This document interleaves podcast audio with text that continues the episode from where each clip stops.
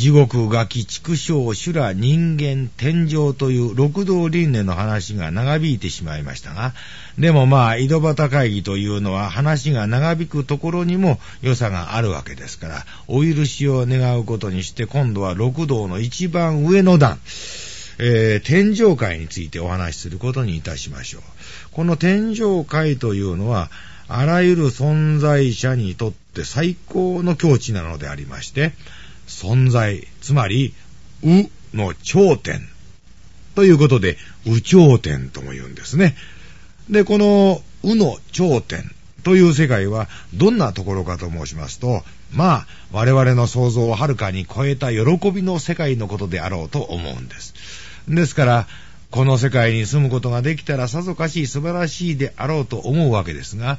よくよく考えてみると、あまり喜んでばかりもいられない世界のようであります。なぜならば、六道というのは輪廻している。車輪のようにぐるぐる回っているのですから、天上界に生まれ変わったとしても、またドスンと、えー、地獄の世界に落ち込んでしまうという危険性をはらんでいる。随分物騒なところでもあるわけです。さて、六道の辻はいずれぞそれそこに明け暮れ胸に起こる煩悩でありますから、えー、私の心の中にこの天上界を見ることにいたしましょう。例えば、あなたが今とっても欲しいハンドバッグがあるとする。イタリア製それともフランス製どちらでも結構ですよ。とにかく欲しい。そこでご主人にちょっとねだってみた。ねえ、今持っているハンドバッグダメになったんで、新しいの一つ買わなきゃならないんだけれども、今度のボーナスで買っていいかしら。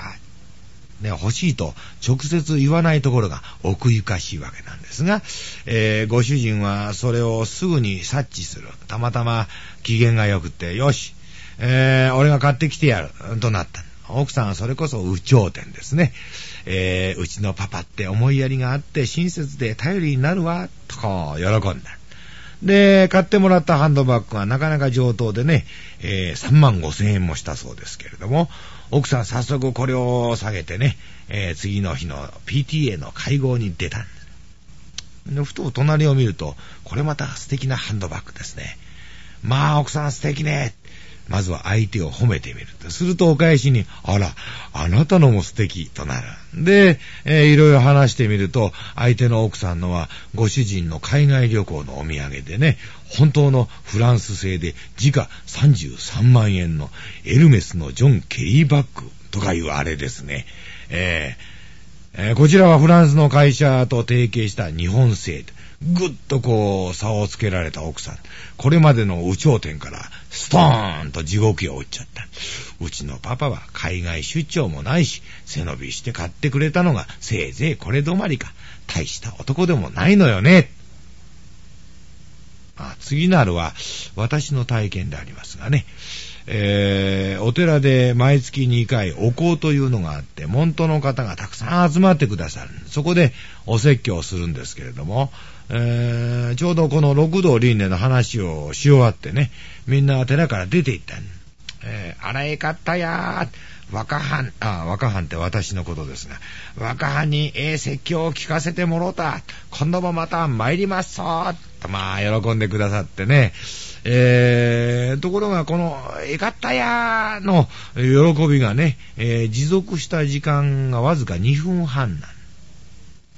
ね、寺から、えー、出て駅まで行くとね、えー、電車が目の前を出て行った後だったんですね。ローカル線だから次の電車まで1時間半待たなきゃならない。えかったやーのこう、惚れ惚れするような顔は一変してですね、